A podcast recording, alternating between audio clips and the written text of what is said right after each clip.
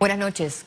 ¿Cómo estuvo la jornada informativa en Panamá y el mundo? Pues esto y más lo responderemos en nuestra emisión, porque somos las noticias que son noticias. Iniciamos enseguida.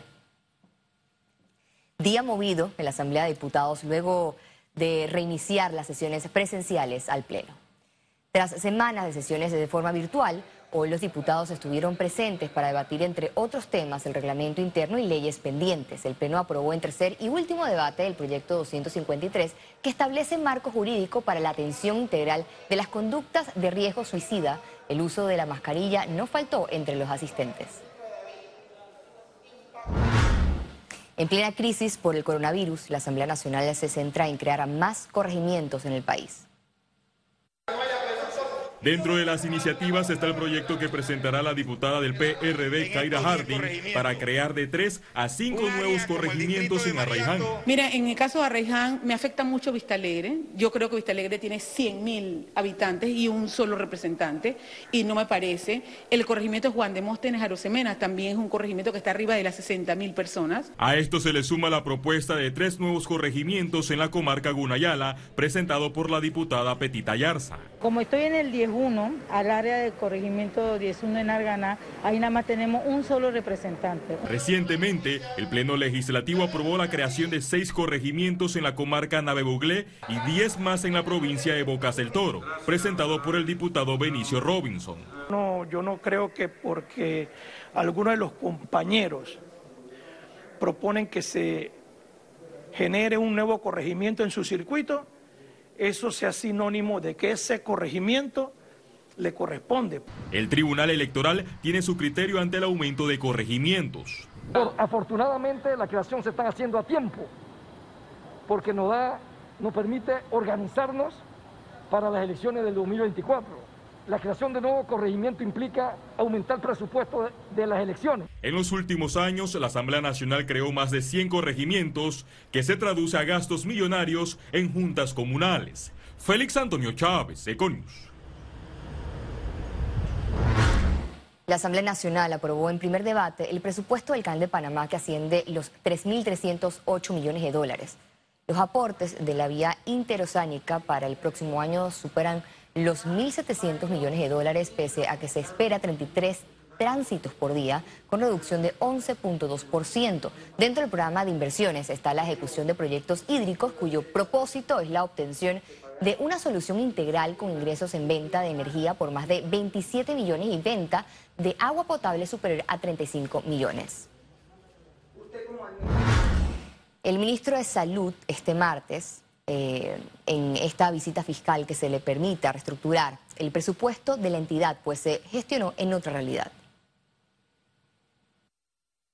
Quisiéramos pedirle a ustedes que nos dieran la oportunidad de reestructurar este presupuesto, ya que no tiene nada que ver lo que necesitamos realmente hoy en día en el país versus lo que demostramos en marzo.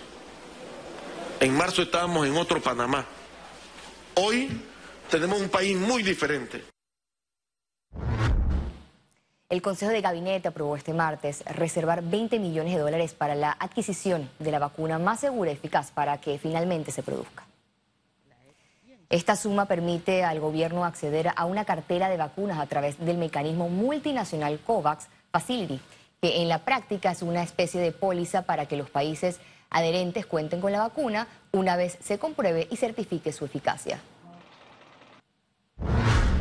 El director de la región metropolitana de salud confirmó que se inició investigación por la grabación de un video musical en un local de San Felipe en el cual salió Roberto Durán y el expresidente Ricardo Martinelli, entre otras personalidades. El debido proceso inicia en el centro de salud.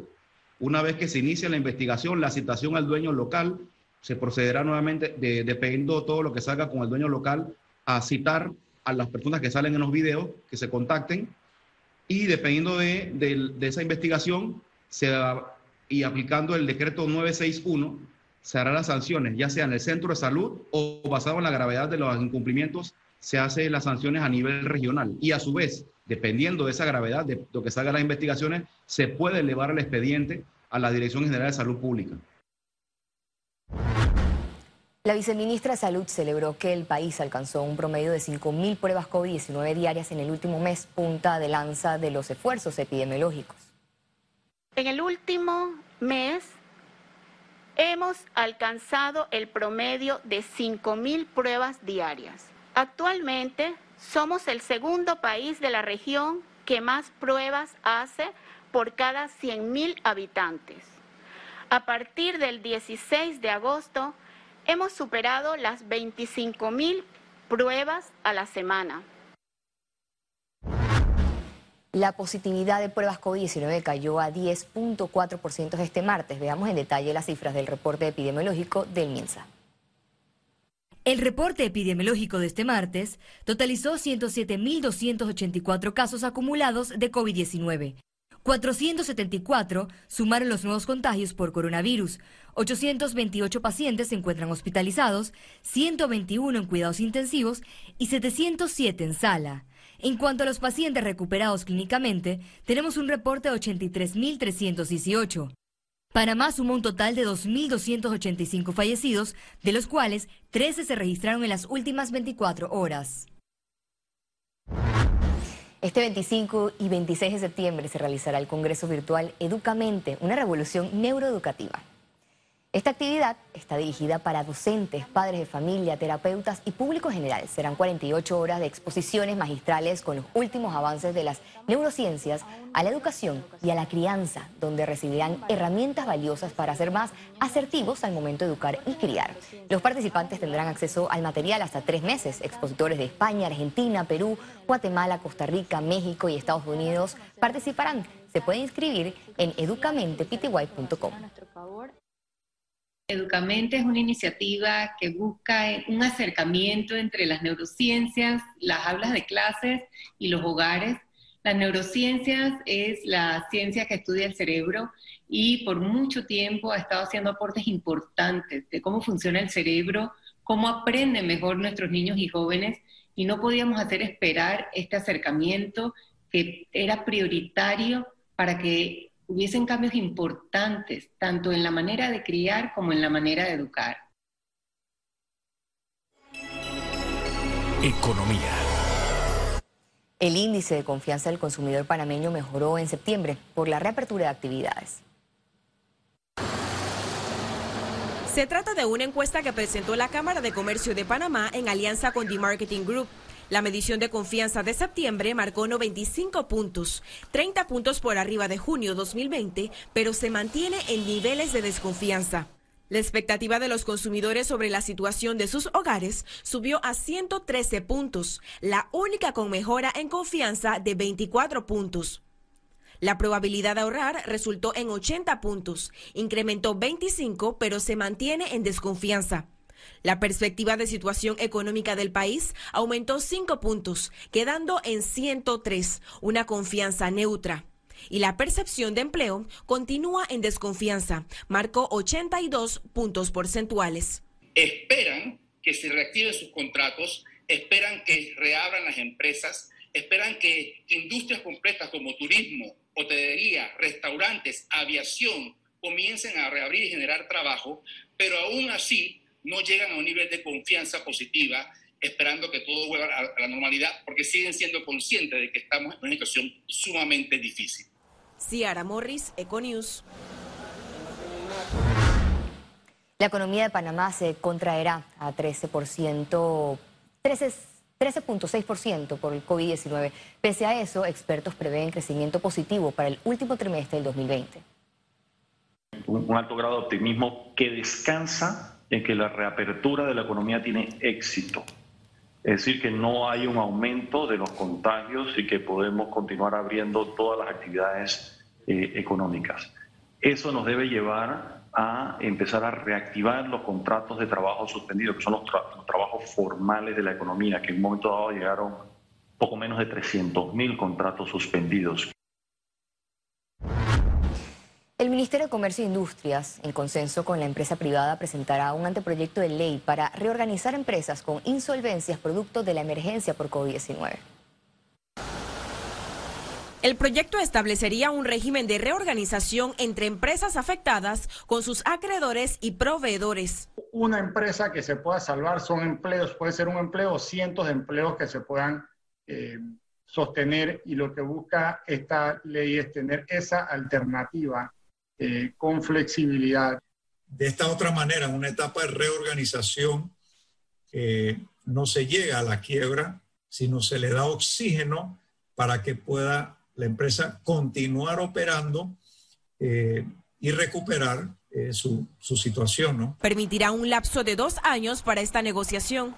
Eh, eso da cierta certeza a los acreedores de que en, en, el plazo que sea necesario se podrán poner de acuerdo en cuanto a un plan.